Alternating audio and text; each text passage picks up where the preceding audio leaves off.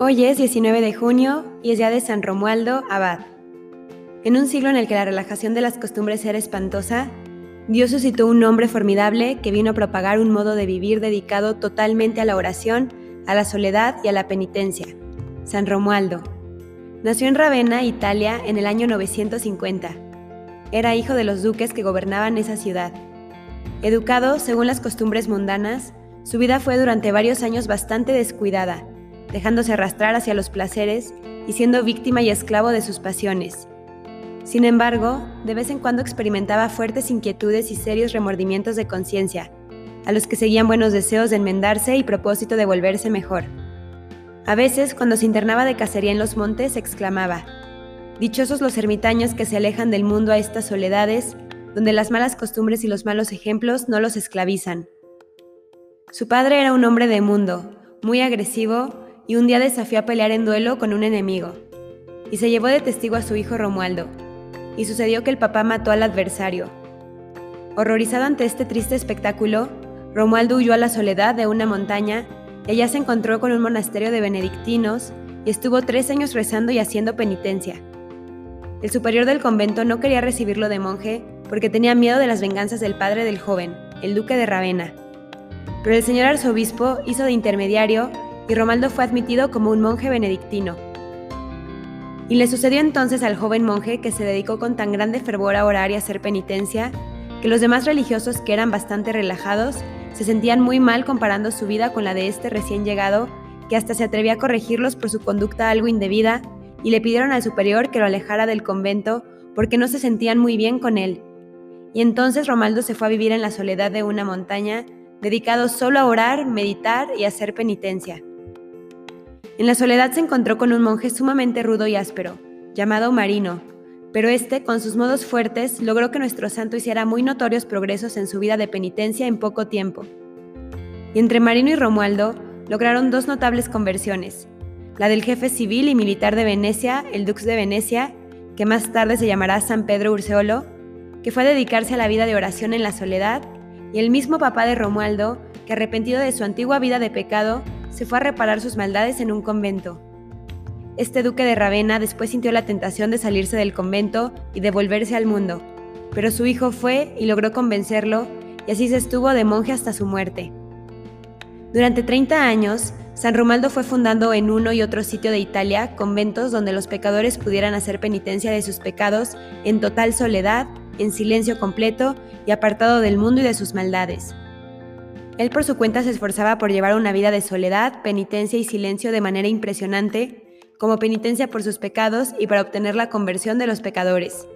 Leía y leía vidas de santos y se esmeraba por imitarlos en aquellas cualidades y virtudes en las que más sobresalió cada uno. Comía poquísimo y dedicaba muy pocas horas al sueño. Rezaba y meditaba y hacía penitencia día y noche, y entonces, cuando mayor paz podía esperar para su alma, llegaron terribles tentaciones de impureza. La imaginación le presentaba con toda viveza los más sensuales gozos del mundo, invitándolo a dejar esa vida de sacrificio y a dedicarse a gozar de los placeres mundanos.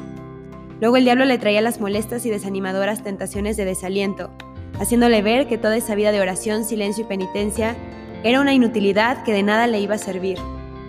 Por la noche, con imágenes feas y espantosas, el enemigo del alma se esforzaba por obtener que no se dedicara más a tan heroica vida de santificación. Pero Romualdo redoblaba sus oraciones, sus meditaciones y penitencias, hasta que al fin, un día, en medio de los más horrorosos ataques diabólicos, exclamó emocionado, Jesús misericordioso, ten compasión de mí. Y al oír esto, el demonio huyó rápidamente y la paz y la tranquilidad volvieron al alma del santo.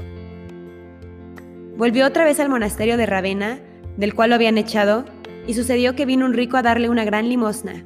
Sabiendo Romualdo que habían otros monasterios mucho más pobres que el de Ravenna, fue y les repartió entre aquellos toda la limosna recibida. Eso hizo que los monjes de aquel monasterio se lo declararan en contra, ya estaban cansados de verlo tan demasiado exacto en penitencias y oraciones y en silencio, y lo azotaron y lo expulsaron de allí. Pero sucedió que en esos días llegó a esa ciudad el emperador Otón III, y conociendo la gran santidad de este monje lo nombró abad, superior de tal convento. Los otros tuvieron que obedecerle, pero a los dos años de estar de superior, se dio cuenta de que aquellos señores no lograrían conseguir el grado de santidad que él aspiraba a obtener de sus religiosos y renunció al cargo y se fue a fundar en otro sitio. Dios le tenía reservado un lugar para que fundara una comunidad como él la deseaba. Un señor llamado Malduli había obsequiado una finca en región montañosa y apartada, llamada Campo de Malduli. Allí fundó el santo su nueva comunidad que se llamó Camaldulenses, o sea, religiosos del campo Malduli. En una visión, vio una escalera por la cual sus discípulos subían al cielo vestidos de blanco. Desde entonces, cambió el antiguo hábito negro de sus religiosos por un hábito blanco. San Romualdo hizo numerosos milagros, pero se esforzaba porque se mantuviera siempre ignorado en nombre del que los había conseguido del cielo. Un día, un rico, al ver que al hombre de Dios ya anciano le costaba mucho andar de pie, le obsequió un hermoso caballo, pero el santo lo cambió por un burro diciendo que viajando en un asnillo podía imitar mejor a nuestro Señor. En el monasterio de la Camáldula sí obtuvo que sus religiosos observaran la vida religiosa con toda la exactitud que él siempre había deseado. Y desde el año 1012 existen monasterios camaldulenses en diversas regiones del mundo. Observan perpetuo silencio y dedican bastantes horas del día a la oración y a la meditación. Son monasterios donde la santidad se enseña, se aprende y se practica. San Romualdo deseaba mucho derramar su sangre por defender la religión de Cristo y sabiendo que en Hungría mataban a los misioneros, dispuso irse para allá a misionar. Pero cada vez que emprendía el viaje se enfermaba. Entonces comprendió que la voluntad de Dios no era que se fuera por allá a buscar martirios, sino que se hiciera santo allí con sus monjes, orando, meditando y haciendo penitencia y enseñando a otros la santidad. Veinte años antes, el santo había profetizado la fecha de su muerte, los últimos años frecuentemente era arrebatado a un estado tan alto de contemplación que lleno de emoción e invadido de amor hacia Dios, exclamaba, Amado Cristo Jesús, tú eres el consuelo más grande que existe para tus amigos. A donde quiera que el santo llegaba, se construía una celda con un altar y luego se encerraba, impidiendo la entrada allí de toda persona. Estaba dedicado a orar y a meditar. La última noche de su existencia terrenal, fueron dos monjes a visitarlo porque se sentía muy débil. Después de un rato mandó a los dos religiosos que se retiraran y que volvieran a la madrugada a rezar con él los salmos. Ellos salieron, pero presintiendo que aquel gran santo se pudiera morir, muy pronto se quedaron escondidos detrás de la puerta. Después de un rato se pusieron a escuchar atentamente y al no percibir adentro ni el más mínimo ruido ni movimiento, convencidos de lo que podía haber sucedido, empujaron la puerta, encendieron la luz y encontraron el santo cadáver que yacía boca arriba después de que su alma había volado al cielo. Era un amigo más que Cristo Jesús se llevaba a su reino celestial. Era el 19 de junio del año 1027.